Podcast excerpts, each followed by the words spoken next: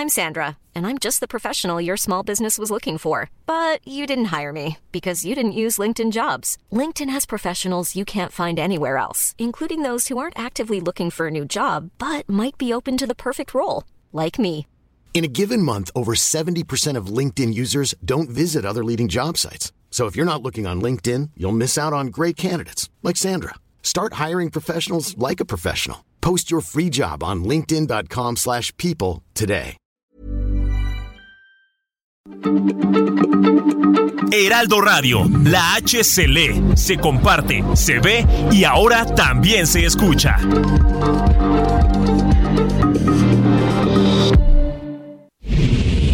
Ahora inicia A la Una con Salvador García Soto. A la una. Donde la información fluye, el análisis se explica y la radio te acompaña. A la una con Salvador García Soto. A la una. Comenzamos.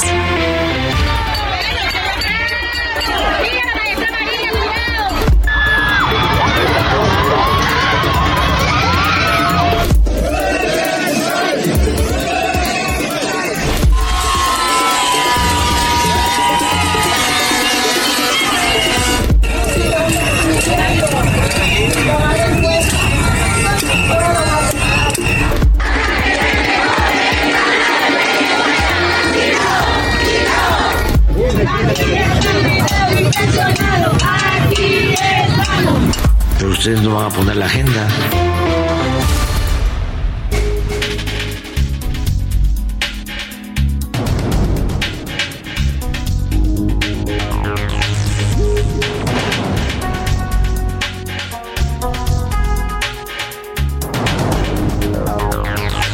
Es la una de la tarde en punto en el centro de la República y los saludamos con mucho gusto. Estamos iniciando a esta hora del mediodía a la una, este espacio informativo que hacemos para usted todos los días, usted lo sabe, aquí estamos listos para informarle, para entretenerle y para acompañarle en este momento, en esta parte de su día, en este viernes 10 de marzo. Hemos transcurrido ya el primer tercio del mes de marzo, la primera decena de marzo. Y bueno, pues además llegando al viernes empieza el fin de semana, así es que antes de que usted se relaje, suelte el cuerpo y se prepare para descansar, si es que puede hacerlo el fin de semana, pues le vamos a tener la información más importante, solo lo más relevante, lo más importante del panorama informativo ocurrido en las últimas horas aquí en la ciudad, en el país y en el mundo. Esto es a la una, yo soy Salvador García Soto y a nombre de todo este equipo de profesionales que me acompañan le doy la más cordial bienvenida en este viernes, viernes caluroso ya en la Ciudad de México. El calor ya nos invadió, estamos en plena clima ya primaveral, 25 grados centígrados en este momento la temperatura,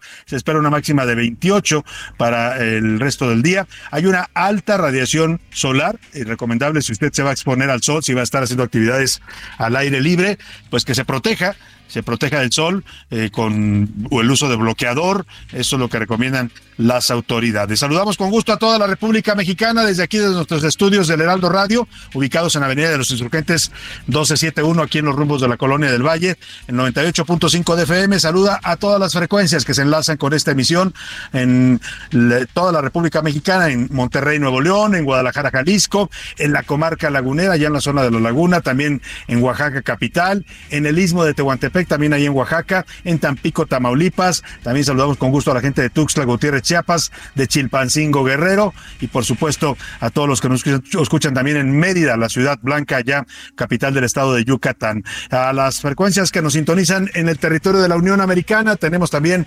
transmisiones directas allá al territorio de los Estados Unidos. Saludamos a la gente de Brownsville y McAllen, Texas, en la frontera con México, y un poco más arriba en el estado tejano. También saludamos con gusto a la gente de San Antonio y de Huntsville, Texas. Nos escuchan a través de las frecuencias de Now Media Radio. Más arriba, en el mapa de los Estados Unidos, saludamos a la gente de Chicago, Illinois, en la zona de Airville, Chicago. Nos sintonizan y nos escuchan, lo cual nos da mucho gusto y les mandamos un saludo afectuoso. Igual a la gente que nos escucha en Iowa, en las ciudades de Cedar Rapids y de Independence, Iowa. Dicho esto, vámonos a los temas que le tengo preparados, pero antes déjeme desearle que el viernes, este viernes ya comienzo de fin de semana, vaya marchando bien para usted, que se vaya cumpliendo todos los objetivos, las las metas, las tareas que usted tenga que realizar en este viernes, que se le cumplan satisfactoriamente. Si hay problemas, obstáculos, contratiempos, ánimo, ánimo que nos queda todavía lo que resta del viernes y también el fin de semana para resolver y enfrentar cualquier situación adversa. Y ahora sí, vamos a los temas que le tenemos preparados en este viernesito. Hay tiro. El presidente López Obrador sigue atizando el desencuentro con los republicanos. Hay un choque directo ya entre López Obrador y los republicanos en Estados Unidos. Los ha llamado mequetrefes a los senadores que han propuesto que México sea intervenido con militares de los Estados Unidos para atacar a los cárteles de la droga mexicanos. Mientras tanto, los republicanos llaman a México un narcoestado. Así de plano nos están viendo ya este sector de la política estadounidense. Mientras tanto, la Casa Blanca pues trata de moderar su lenguaje. han dicho que no están de acuerdo con esta idea de una intervención militar a partir de una declaración de terrorismo de los cárteles de la droga, pero eso sí, dice el gobierno de Biden que necesitan que México se ponga las pilas y combata a fondo el tráfico de fentanilo que está matando a sus ciudadanos. Y en otro tema, de vuelta a casa, ayer por la noche fueron repatriados ya los cuerpos de Saed Woodward y Sindel Brown, quienes ayer eh, fueron entregados ya a las autoridades de los Estados Unidos, los entregaron ahí en el puente internacional Ignacio Zaragoza, en los límites de las ciudades de la frontera entre mm, Bronzeville y Matamoros. Y oiga, la buena, la mala y la fea, ¿se acuerda? Bueno, pues le digo más o menos o le voy a comentar sobre la buena. Hace unos minutos en el Centro de Justicia Penal Federal del Reclusorio Norte, una audiencia del exdirector de Pemex, Emilio Lozoya Austin, va a intentar la Fiscalía General de la República acusarlo nuevamente a él y a su madre por el caso Odebrecht. Vamos a ver si esta sí es la buena para la Fiscalía, que nada más no ha podido pues eh, comprobarle estos delitos al señor Emilio Lozoya. Y espiados, esta mañana el presidente López Obrador rechazó que su gobierno esté espiando a activistas de derechos humanos, a periodistas. Esto luego de una investigación que publicó la Red en Defensa de los Derechos Digitales, artículo 19 y Social TIC, estas tres organizaciones que afirman que han, eh, fue, espiado el activista defensor de derechos humanos Raimundo Ramos por haber interferido en una indagatoria sobre asuntos del ejército en Nuevo Laredo, Tamaulipas. El presidente López Obrador minimiza el asunto y dice que no, que lo que hace su gobierno es inteligencia, lo que hace el ejército y no se trata de espionaje. Le voy a contar toda la historia. También van tres. En la segunda hora le voy a presentar la historia de Xi Jinping, el presidente chino que fue reelecto por tercera ocasión este viernes. Es el primer presidente en la historia de China que repite tres veces su mandato. En los deportes, ultimátum. El Cruz Azul va a recibir en el Estadio Azteca a los Pumas de la UNAM con la advertencia de la directiva Cruz Azulina para el técnico felino, perdóneme, eh, la advertencia es para el técnico de los Pumas, Rafa Puente. Si pierde este partido, ya le dijeron los directivos de Pumas, se va, literalmente lo van a despedir. Además, Revisaremos las películas con temática deportiva que han ganado premios Oscar. Esto a propósito de la ceremonia de los Oscar que se va a llevar a cabo este fin de semana allá en Los Ángeles, California. En el entretenimiento, Anaya Rega nos va a contar sobre la separación de Galilea Montijo. Hoy en sus redes anunció que se separa de su esposo Fernando Reina. Como ve, tenemos un programa variado con mucha información, con muchos temas distintos para estarle informando y para que usted también, como siempre lo hace, comparta con nosotros sus opiniones, sus comentarios y juntos, juntos debatamos los temas de la agenda pública de este país. Le hago las preguntas de este viernes. En A la Una te escuchamos. Tú haces este programa. Esta es la opinión de hoy.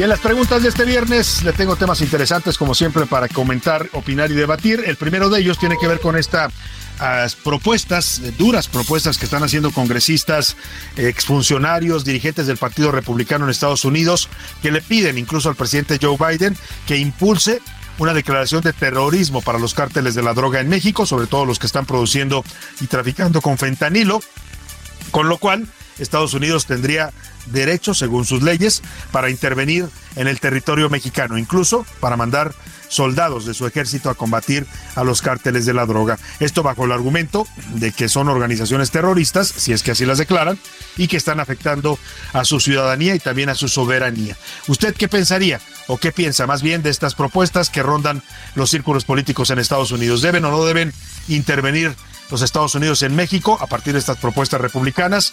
Le doy tres opciones para que me responda. No, no a la intervención yanqui, respeto a la soberanía de México. La segunda eh, respuesta, sí, México, si México no puede, Si el gobierno mexicano no puede y está rebasado por el crimen organizado, pues que venga Estados Unidos a ayudarnos.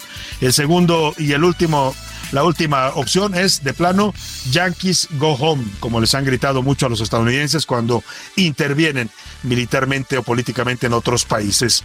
El segundo tema que le pongo sobre la mesa, este domingo, 12 de marzo, se va a llevar a cabo la 95 edición de la entrega de los premios Oscar, esta ceremonia fastuosa de gala que se realiza en medio de polémicas después de lo que ocurrió el año pasado. ¿Usted se acuerda? Aquel tremendo tremenda bofetada que le puso Will Smith al presentador Chris Martin. Bueno, pues espera que haya sorpresas, como por ejemplo que la alfombra roja por primera vez no va a ser roja, sino una alfombra blanca o color champán, es lo que se está manejando. Y hay muchas expectativas también por las películas participantes, por los ganadores. Hay algunos mexicanos que están participando también en esta ceremonia. Hoy le pregunto, ¿Qué tanto valora usted los premios Oscar? ¿Qué tan importantes cree usted que son para el mundo del cine? Le doy tres opciones para que me responda. Sí, los valoro. Son los premios más acreditados en materia de cine. No, no los valoro, son totalmente comerciales, además de ser políticamente correctos. O simplemente los Oscar premian los intereses de Hollywood y su industria cinematográfica. El número para que nos marque y nos comparta sus opiniones, 5518 41 5199. Ya sabe que nos puede mandar mensajes a través de texto o de voz. Usted decida cómo quiere hacerlo. Aquí lo que le garantizamos es que su opinión va a contar siempre y siempre la escuchará usted al aire. Y ahora sí, nos vamos al resumen de noticias, porque esto como el viernes y como el fin de semana, ya comenzó. Por fin. La inflación en México se moderó en febrero al registrar una tasa anual de 7.62% desde el 7.91% de enero, con lo que contabilizó su menor cifra en 11 meses. Ratero. Autoridades de la Ciudad de México detuvieron a Overly Iván, quien se dedicaba al robo a mano armada a conductores en Avenida Conscripto. ¡Hay chamba! Tesla comenzó las contrataciones para la fábrica que planea abrir en Monterrey, días después de anunciar las instalaciones donde tiene la intención de fabricar el vehículo eléctrico de próxima generación. Inversión. Durante 2023 el gobierno de la Ciudad de México destinará 249 millones 435 mil pesos para intervenir 61 mercados públicos. Otro ataque. Una andanada de más de 80 misiles rusos y una menor cantidad de drones explosivos impactaron edificios residenciales e infraestructura vital en toda Ucrania, dejando seis muertos y a cientos de miles de personas sin calefacción ni electricidad.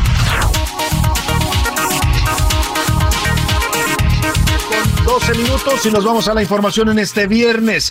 Se está llevando a cabo, hace unos minutos comenzó en el Centro de Justicia Penal Federal, allá en el reclusorio norte de la Ciudad de México, una nueva audiencia judicial en el caso del exdirector de Pemex, Emilio Lozoya Austin. La Fiscalía General de la República intentará otra vez acusarlo a él y a su madre, la señora Hilda, eh, um, Hilda Austin, eh, acusarla de los, a ambos del caso Odebrecht de haber recibido y utilizado sobornos de la empresa brasileña Odebrecht, esta trama de corrupción que se llevó a cabo en toda América Latina, que curiosamente en toda América Latina ha habido ya sanciones, hay desde expresidentes de, de varios países como Perú, como, eh, como Colombia, como en varias naciones ya castigaron a los que recibieron sobornos de Odebrecht, ministros de, de, comunicaciones, y, y aquí en México es el único país que no se ha sancionado. Esta trama de corrupción, a pesar de, a pesar de que se sabe, le entregaron cerca de 10 millones de dólares en sobornos a Emilio Lozoya que se supone eran para la campaña de Enrique Peña Nieto. Eh, está buscando la fiscalía que le impongan 46 años de prisión al señor Lozoya por asociación delictosa, cohecho y operaciones con recursos de procedencia ilícita, aunque la defensa todavía del exfuncionario de Pemex podría pedir una nueva prórroga. Vamos contigo, Alan Rodríguez, ahí al Centro de Justicia Penal en el Reclusorio Norte, para que nos cuentes cómo está transcurriendo esta eh, audiencia que apenas comienza. Buenas tardes, Alan.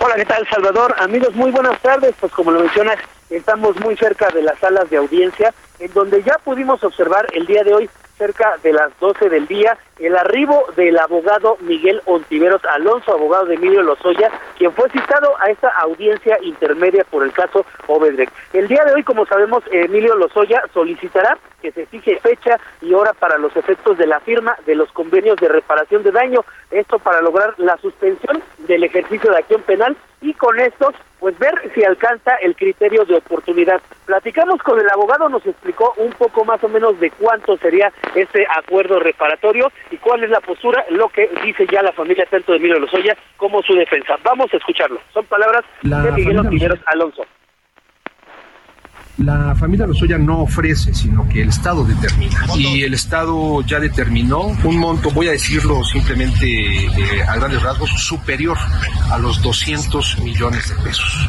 La familia Lozoya Austin con mucho esfuerzo ha generado las condiciones para garantizar el pago de más de 200 millones de pesos, cumpliendo así con el último requisito que hace falta de cara al criterio de oportunidad. Al respecto de la familia de Emilio Lozoya, como sabemos, pues fue eh, convocada para dar su declaración la señora Hilda Margarita Austin Solís, quien pues no pudo venir, era lo que estábamos esperando los diversos medios de comunicación que estamos dando cobertura a este seguimiento de información y pues bueno, su comparecencia será vía remota a través de una teleconferencia, la cual pues bueno, sabemos que ya se está llevando a cabo en estos momentos en esta audiencia. La defensa estará analizando la postura de Pemex, de la Unidad de Inteligencia Financiera y de la Fiscalía, sin embargo ellos comentan que es muy posible, la defensa de Emilio Lozoya, que el día de hoy pues se fije esta fecha para el, el acuerdo de reparación de daños y con esto ver si alcanza el criterio de oportunidad que es prácticamente lograr la suspensión del ejercicio penal a través de este pago de más de 200 mil pesos que comentan ya la familia de Emilio Lozoya los tiene disponibles y esperando únicamente la fecha si es que se permite en esta audiencia y así lo determina la autoridad. Vamos a estar muy al pendiente, se espera que sea una audiencia intermedia bastante larga y es que pudimos observar la camioneta de los abogados, eh, bajaron con varias cajas de expediente, prácticamente cuatro cajas muy grandes, tuvieron que subirlas en un carrito con ruedas y estas pruebas son las que se estarán analizando el día de hoy al interior de esta audiencia. Es el reporte que tenemos, vamos a estar muy al pendiente de la... Estamos pendientes contigo, Alan Rodríguez, cualquier cosa que suceda eh, importante ahí en la audiencia, nos contactamos y nos comunicamos contigo.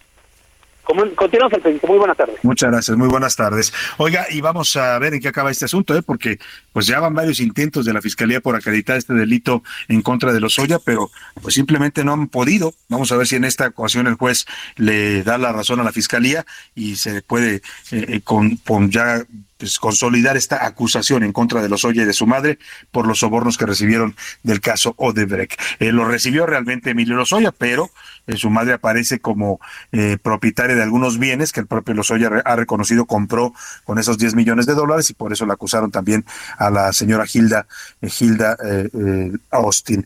Oiga, y vamos a otro tema rápidamente. En la frontera entre México y Estados Unidos se concretó hoy eh, la entrega ya de los dos cuerpos de los dos ciudadanos estadounidenses que fallecieron, que fueron atacados por el crimen organizado en Matamoros el pasado viernes. Se trata de los cuerpos de Shaed Woodward y Sindel Brown.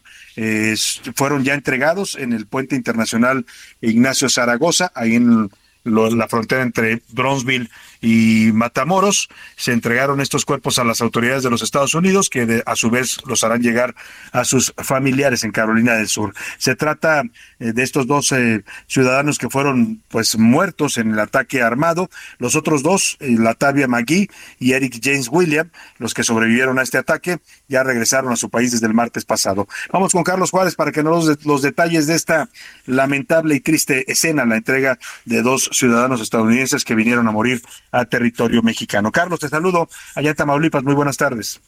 Hola, ¿qué tal Salvador? Muy buenas tardes, qué gusto saludarte a ti y a todo tu auditorio. Te comento que durante la tarde de este jueves, las autoridades de Tamaulipas entregaron a las americanas los dos cuerpos de los americanos que perdieron la vida luego de una situación de riesgo registrada el pasado viernes 3 de marzo en la ciudad de Matamoros, ahí en la colonia Modelo.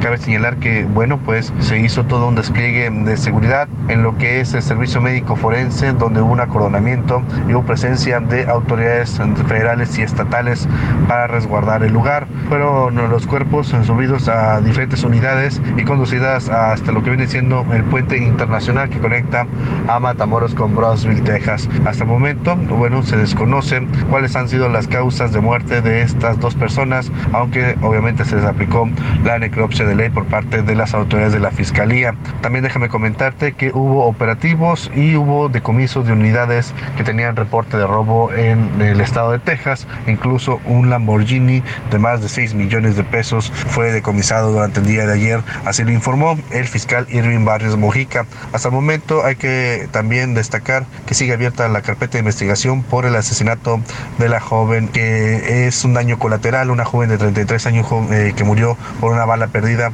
pero hasta el momento no hay ninguna persona detenida por esta situación. Ese es mi reporte, Salvador, que tengas una excelente tarde. Muchas gracias, Carlos Juárez. Una, un daño colateral, decía Carlos Juárez, así lo denominaron las autoridades de Tamaulipas, esta joven mexicana, pues que murió por estar ahí, por estar eh, en el momento equivocado, en el lugar equivocado, en un país en donde eso le puede costar a usted la vida, ¿no? Usted va caminando por la calle tranquilo y de pronto hay una balacera del crimen organizado y usted puede quedar ahí sin deberla ni temerla. Me hizo recordar tanto que critica el presidente López Obrador el sexenio de Calderón con toda su violencia, que pues yo nunca defendí esa guerra de Calderón por la forma en que se realizó tan sanguinaria, la critiqué en su momento, hay muchas columnas publicadas al respecto, pero me llama la atención porque esta frase de los daños colaterales la acuñó precisamente el expresidente Calderón, ¿no? Cuando trató de justificar toda la violencia, eh, la muerte de civiles que eran atacados de manera eh, injusta por a veces por el ejército, a veces por el crimen organizado, que morían en los fuegos cruzados, dijo, bueno, pues eh, toda guerra tiene daños colaterales lo dijo Calderón, y ahora en plena 4T, donde dicen que la guerra ya acabó, que ya la política de abrazos no balazos y todo esto, que es más demagogia que otra cosa, pues siguen hablando de daños colaterales. Una joven de 33 años que estuvo en esta escena donde eh, miembros del crimen organizado, hoy se sabe el cártel del Golfo, atacaron a estos ciudadanos estadounidenses y a la chica pues le tocó una bala perdida. Eh, descanse en paz esta joven mexicana también, de ella no se habló mucho, pero también es una muerte que lamentar. No solo importan las vidas, en este caso de ciudadanos estadounidenses, sino también las de mexicanos, aunque acá triste y lamentablemente y dolorosamente y equivocadamente nos hemos acostumbrado a normalizar esta violencia. Y mira, esta tarde el embajador de Estados Unidos en México, Ken Salazar, dio una conferencia de prensa. Habló del secuestro y asesinato de los dos ciudadanos estadounidenses. Dijo que ambos países tienen que fortalecer los esfuerzos y que Estados Unidos, la administración Biden, no descansará hasta que los culpables enfrenten a la justicia. Agradecemos el esfuerzo de las unidades de seguridad de México que ayudaron en todo eso. Lo tercero de Matamoros es que no vamos nosotros a descansar hasta que los culpables enfrenten la justicia. Y cuando dice los culpables, el embajador no está pensando en este jovencito que entregaron los miembros del crimen organizado de 23 años que estaba ahí en la casa de donde encontraron a los estadounidenses, ese es un chivo expiatorio. Incluso los otros cinco que entregan, y que, oiga, la verdad es que esto habla de la impunidad con la que actúa el crimen organizado en estos tiempos, ¿eh? O sea, ellos van y los matan, ellos los esconden, los llevan a clínicas donde además, eh, pues se ve que también tienen ya el control de las clínicas y los hospitales en Matamoros, porque estas clínicas no reportan haber recibido personas heridas de bala, que las atendieron porque las llevaron los sicarios, y, luego ellos mismos, cuando se arma un tremendo escándalo internacional, una tensión entre México y Estados Unidos, ponen a cinco sicarios y los entregan ahí atados de pies y manos. Y la escena es bastante curiosa, porque si usted ve la foto de estos sicarios que, están siendo entregados como los culpables de haber atacado a esos estadounidenses, se están riendo, tienen una enorme sonrisa en la cara. Uno se pregunta, oiga, ¿de qué se trata todo esto? ¿Por qué el crimen organizado tuvo que avisarle a la autoridad dónde estaban los, eh, los, estadounidenses? ¿Por qué ellos mismos quieren entregar a los culpables? No, aquí me parece que esto no va a quedar. Lo que dice que Salazar es, no nos vamos a conformar con, con chivos expiatorios, ¿eh? van a querer cabezas, van a querer eh, capos del cártel de Golfo para que paguen por este asesinato de ciudadanos estadounidenses.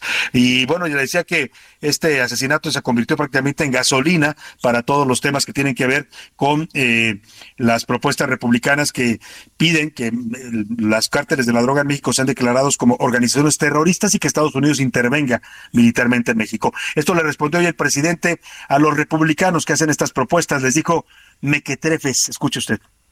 Y que a México se le tiene que respetar, porque México es un país independiente, libre, soberano, y que si antes hacían lo que querían era porque se los permitían.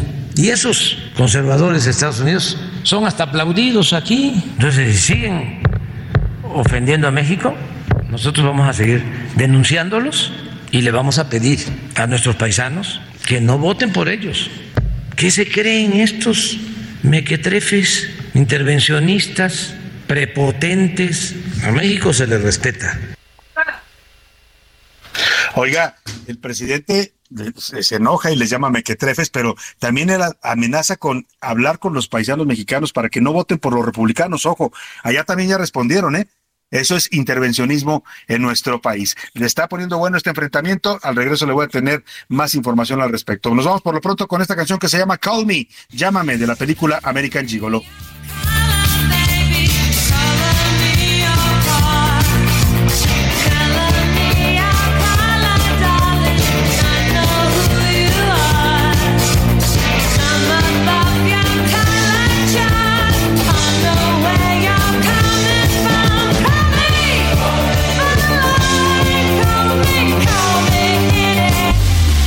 En un momento regresamos. Heraldo Radio, con la H que sí suena y ahora también se escucha.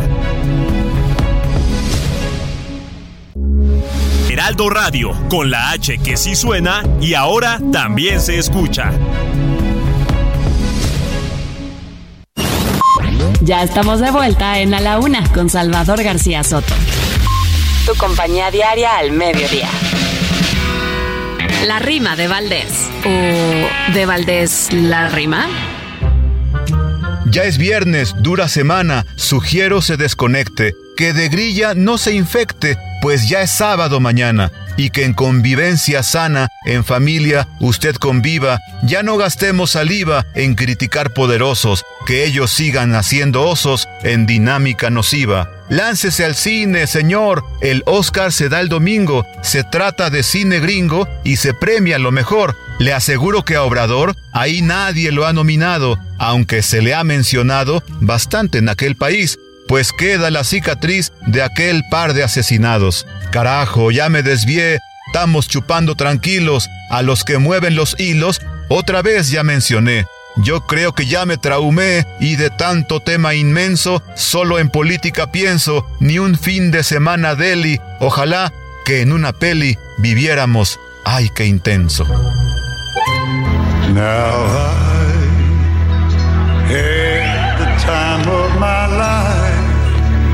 I never like this before. Yes, I swear it's a. and I owe it all to you. Cause I had the time of my life, and I owe it all to you.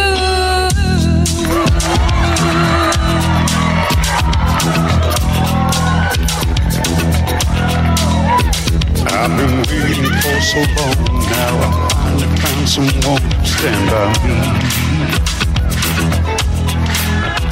saw the on the wall as we felt this magical fantasy.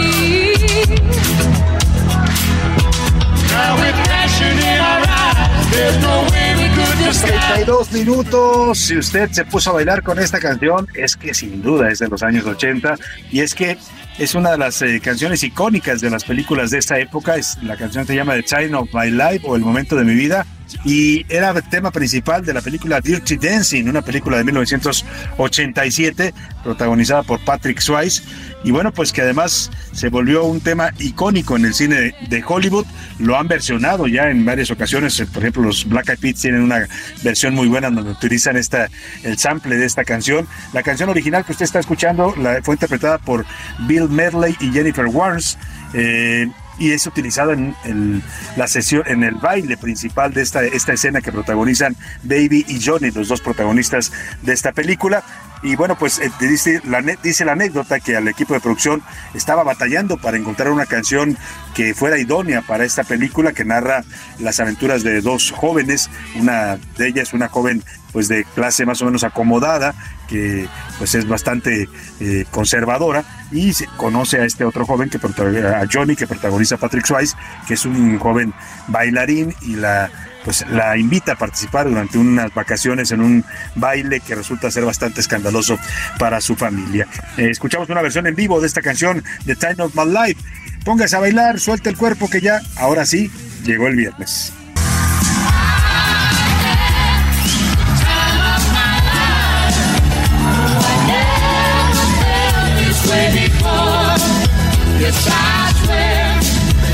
A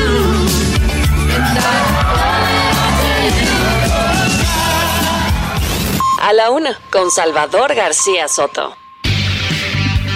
Una de la tarde con 34 minutos y los que no andan muy bailadores y andan más bien bravos son los republicanos en Estados Unidos que han emprendido esta campaña pues en contra de la droga del fentanilo que está matando a estadounidenses, más de 100 mil estadounidenses, la cifra oficial que han fallecido por consumir esta droga letal que lamentablemente se está produciendo y traficando desde México a los Estados Unidos. Hay dos cárteles en particular que están eh, llevando esta droga a los Estados Unidos, el cártel de Sinaloa y el cártel Jalisco Nueva Generación. Y esto desatado que estos sectores republicanos, desde lo mismo desde el Senado, que exfiscales como William Barr, como varios personajes importantes del ala republicana en los Estados Unidos, eh, eh, congresistas como Dan Crenshaw, Lindsey Graham, Mike Waltz, eh, han elevado propuestas ya a nivel de iniciativa en el Congreso y también en discursos públicos de que pues las organizaciones terroristas, ya le decía, más bien las organizaciones del crimen organizado en México, los cárteles de la droga,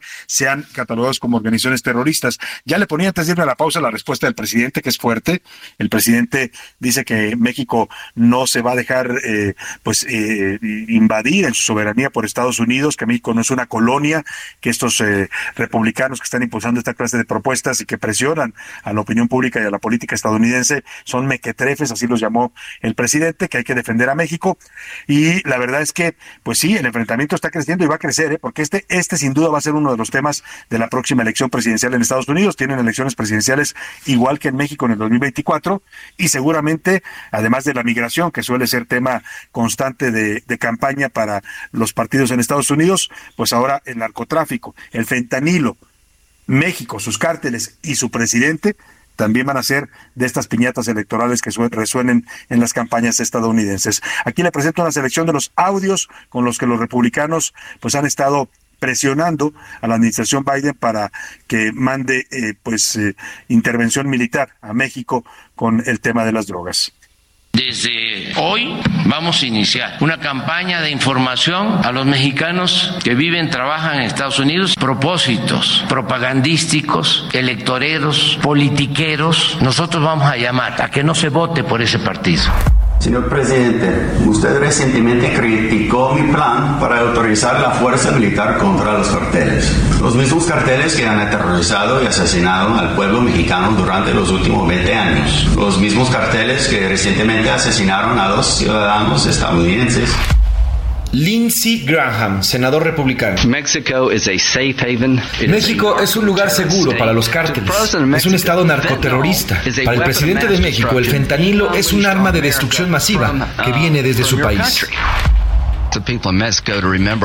Sí, yo le pediría al pueblo de México que recuerde que cuando vaya a votar que están viviendo en un infierno, que algunas de estas personas no pueden salir de su casa. Mike Waltz, congresista republicano a través de Twitter.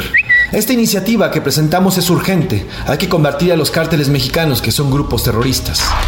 Roger Wicker, senador republicano en Twitter.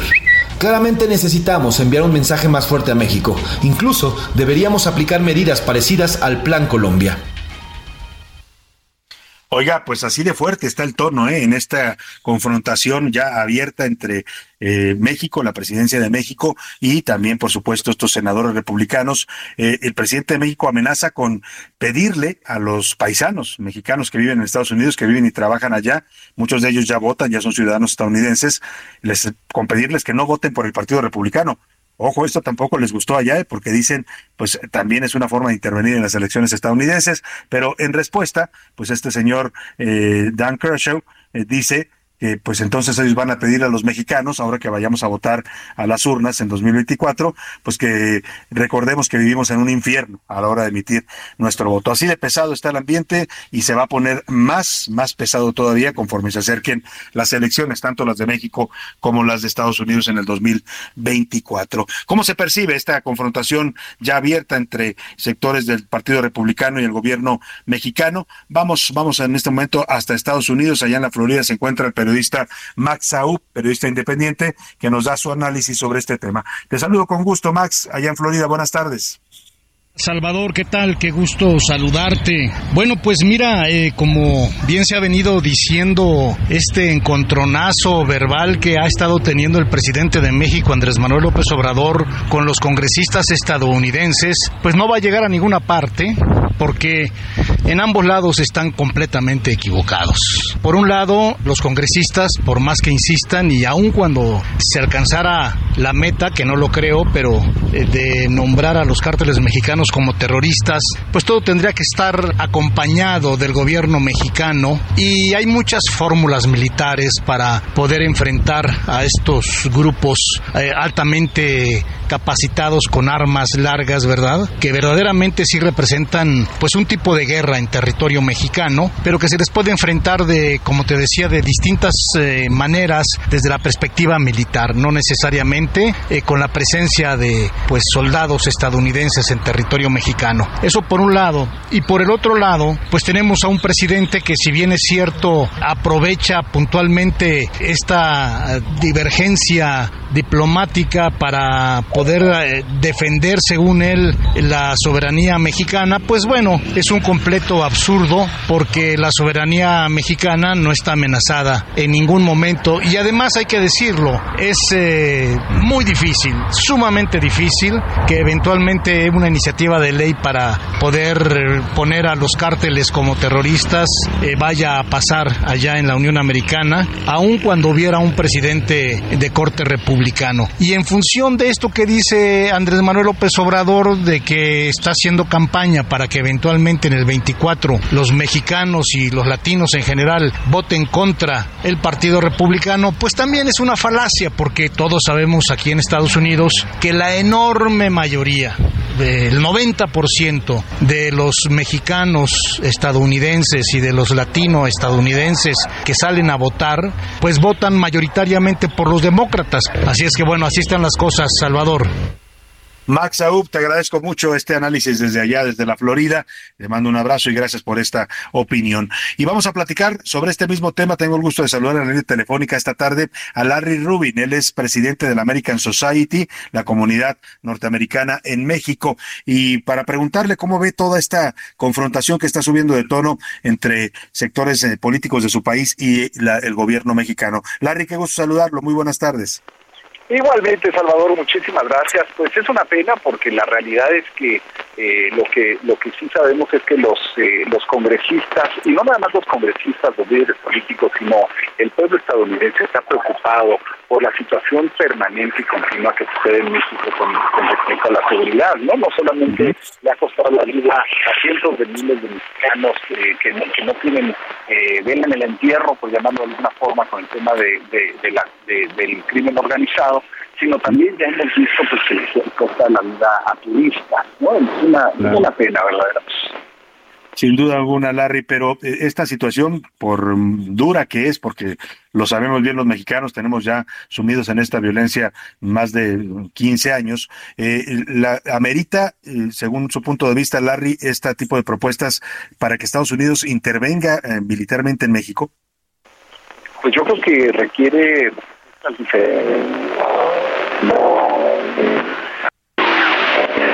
a ver, se está viciando la comunicación en la llamada telefónica. Vamos a ver si podemos restablecerla. Justo estaba a punto de darnos su opinión, su punto de vista, Larry Rubin, que es un personaje importante de la comunidad norteamericana aquí, dirigente de la comunidad norteamericana en México. Larry, nos estaba usted contestando este punto de vista sobre estas propuestas republicanas que circulan allá en el Congreso de Estados Unidos. Entonces, como, como decía Salvador, la, la realidad es que la preocupación que existe en Estados Unidos, eh, pues la estrategia no ha funcionado, ¿verdad? Al contrario, el problema de inseguridad y de, cómo eh, ciudades enteras están controladas por, por, por, eh, por el, por, por el crimen organizado, ¿no? Eh, el, el- el comercio eh, le tiene que- que- que pagar al crimen organizado para protegerlo. Eh, se convierte en una situación insostenible, eh, no nada más en Matamoros, sino en tantas partes donde ocurren estos ilícitos. No todos los días abrimos el periódico escuchamos las noticias para saber que en dónde mataron a 5, 10, 15 personas eh, en, en diferentes partes. No, no, el mexicano no se merece vivir ¿no? Y la realidad es que si esta oferta que Estados Unidos está eh, trayéndoles a la mesa puede ser una solución viable, pues creo que todo se debe de considerar eh, pues con tal de traer paz eh, y seguridad al, al pueblo mexicano, que también le va a redituar sin duda alguna a los estadounidenses que visitan a Estados Unidos como país y a las inversiones que hoy se encuentran dando su confianza. Sin duda alguna. ¿Cree usted, Larry, que este tipo de planteamientos, eh, como dice usted, que algunos podrían revisarse, yo creo que es más por la vía de la cooperación, como ya ha habido en otras etapas de, de la historia reciente entre el gobierno de México y Estados Unidos, más que pensar en una intervención directa que pues eh, eh, pone en duda la soberanía de un país? Pero más allá de eso, ¿usted cree que este tipo de planteamientos tengan que ver con el ambiente electoral? Muchos ubican que pues estamos próximos a unas elecciones presidenciales tanto en México como en Estados Unidos y que este tipo de temáticas se van a, a exacerbar, como ya lo estamos viendo, a partir del ambiente electoral. ¿Cree que tenga que ver eso? No, es muy lejano. La verdad es que las elecciones son hasta hasta finales del próximo año. Ahorita sería planteamiento inmaduro de, de, de sostener eh, para, para temas electorales. La realidad es que en Estados Unidos sí se está viendo el costo eh, que, que tiene, eh, por ejemplo, la muerte en, en, en, en, personas. eh,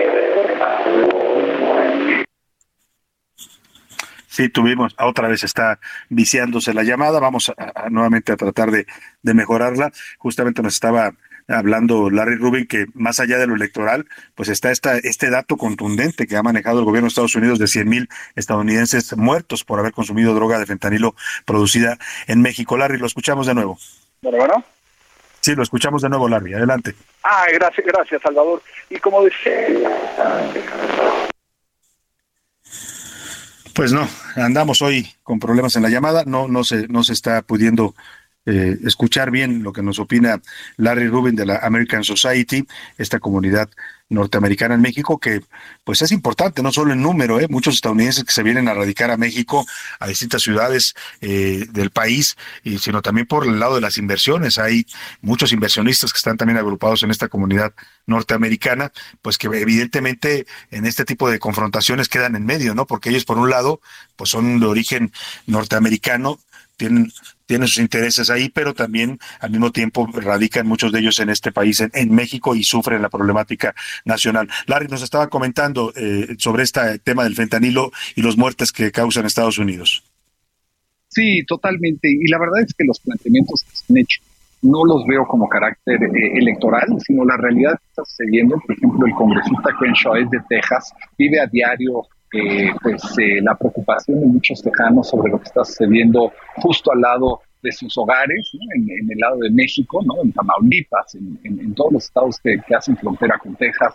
El senador Graham, que ha sido otro de los que ha venido apoyando esta misiva, pues del estado de Carolina del Sur, donde mataron a, a, a dos de ellos, ¿no? Eh, dos ciudadanos de su estado se vieron impactados. ¿no? Entonces, la realidad es que sí hay muchísima preocupación, sí hay eh, el temor que la estrategia no ha funcionado durante eh, los últimos 15 años ¿no? y que hay que sí. hacer cosas diferentes eh, pues para, para, para controlar el, el,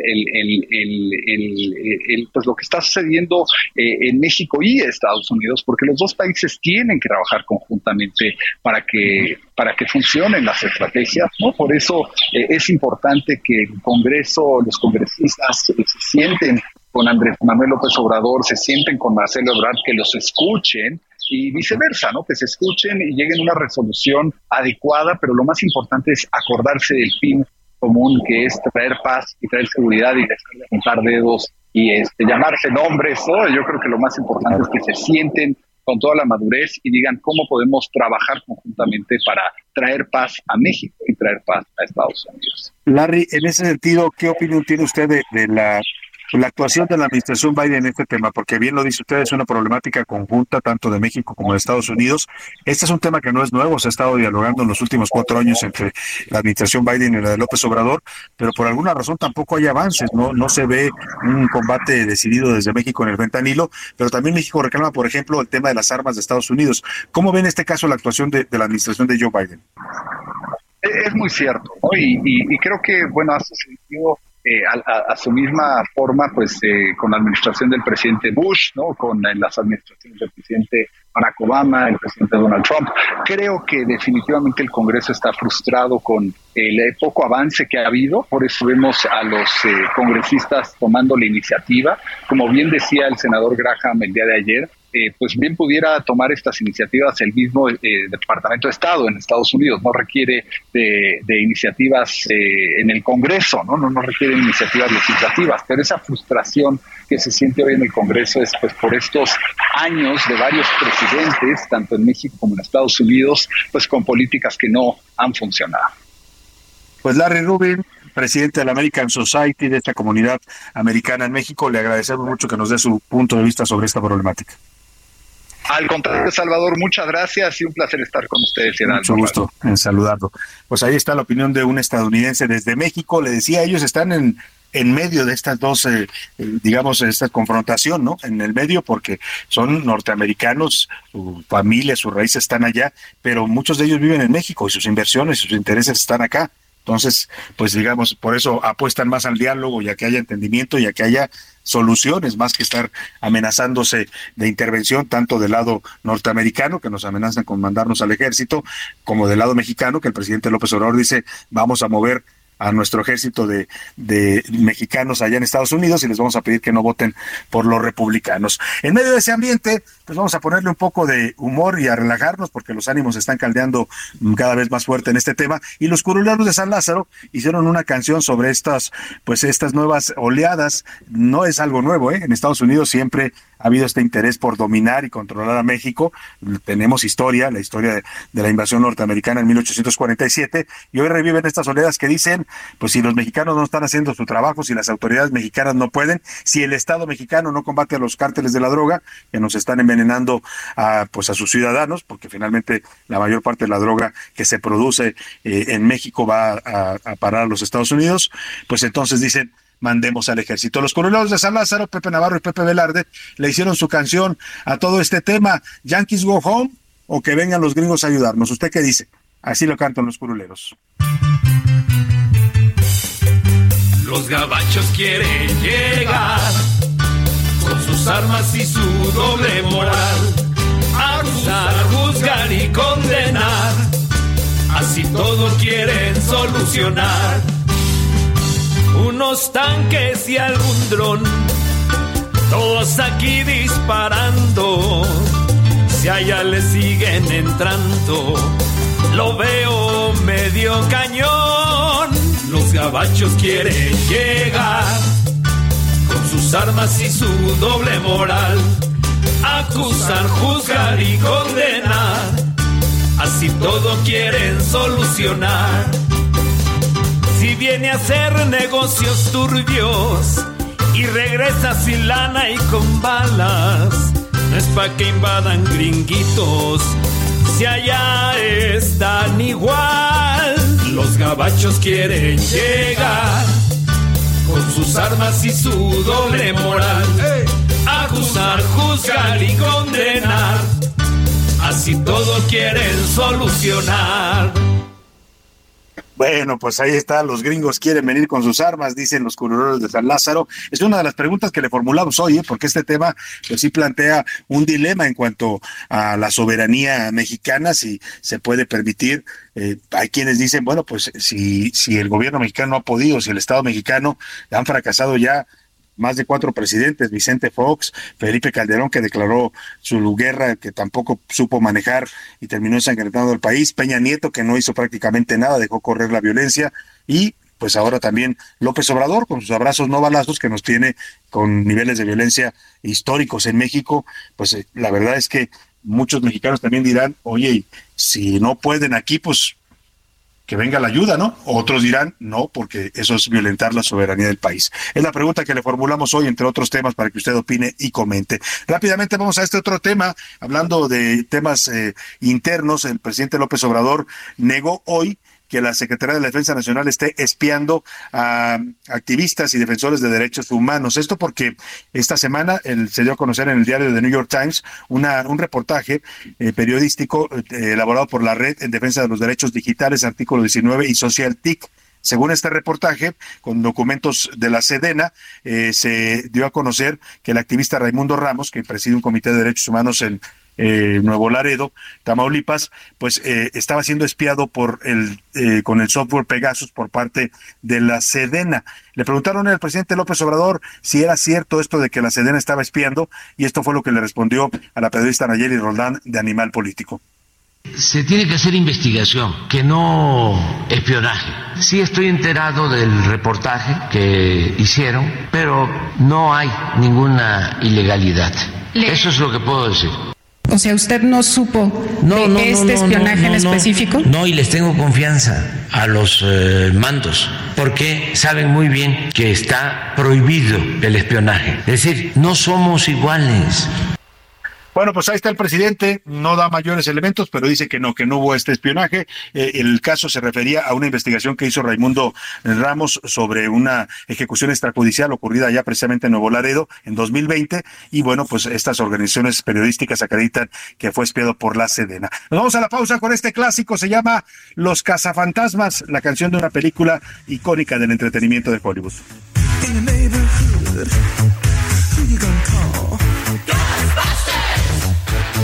There's something weird, and it don't look good.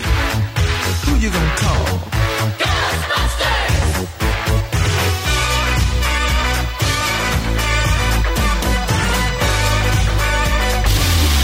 En un momento regresamos. Heraldo Radio, la H se lee, se comparte, se ve y ahora también se escucha.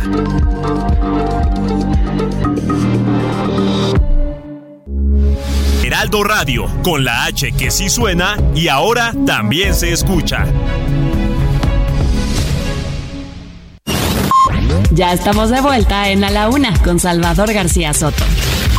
Tu compañía diaria al mediodía.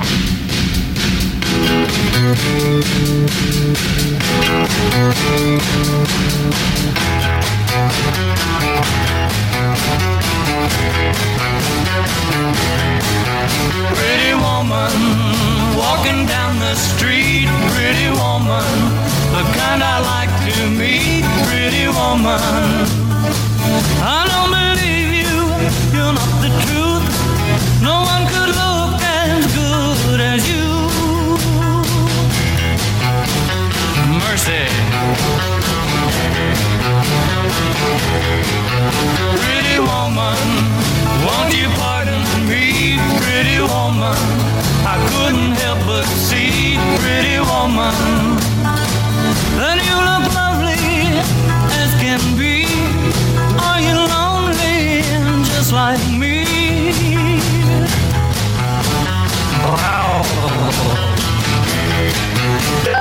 Son las 2 de la tarde, punto en el centro de la República. Y es un gusto saludarlo a esta hora del mediodía. Estamos iniciando ya la segunda hora de a la una y también la tarde este viernes 10 de marzo, con lo cual pues ya podemos declarar iniciado formalmente el fin de semana. Así es que, pues vamos a hacer una segunda hora todavía antes de que usted se relaje por el fin de semana. Muchos ya el viernes acá en la Ciudad de México, también en algunas ciudades de la República, los viernes por la tarde son como ya China libre, ¿no? Cada quien ya, muchos ya no regresan a trabajar, se toman la tarde, se van a la comidita, se relajan, en fin pues si usted puede hacerlo, hágalo de verdad, porque hace falta en estos tiempos tan agitados, tan intensos. Ha sido una semana dura. Desde hace un rato, don Héctor, de, eh, don Héctor, eh, ay, se me fue el apellido de, Héctor de, Valdés, perdóneme, don Héctor Valdés nos decía en su rima que fue una semana dura y sí, creo que fue una semana pesada, así es que pues empezamos a relajarnos. Él decía que se ponga usted en modo cine porque vienen los problemas de los Oscar, pero si a usted no le gusta el cine, pues en, el modo que usted quiera, pero relájese este fin de semana. Y qué mejor que esta canción, una canción también icónica de una película que se llamaba justo así, O Pretty Woman, la, la película que protagonizaron en los años 90, en 1990 exactamente, Julia Roberts y el señor eh, eh, Richard, cómo olvidar esa pareja, ¿no? Y esa película que se volvió pues como una especie de cuento de hadas moderno. Eh, y bueno, pues inolvidable Julia Roberts, jovencita en esa película. Y esta canción, que en realidad es una canción de los años 60 de Roy Orbison, pero que fue seleccionada por los productores de esta cinta en 1990, Arnold Mitchell y Steven Reuter. Eligieron bien, porque la verdad la, la película pues era prácticamente, eh, quedaba a Doc con esta canción sesentera y bueno, pues se volvió ya también un tema icónico en el cine de Hollywood. Así es que escuchemos a Pretty Woman y vamos a comenzar con todo esta segunda hora de A la Una.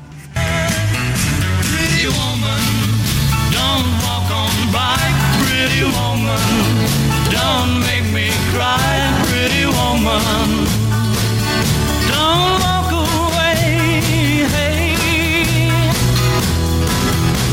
okay.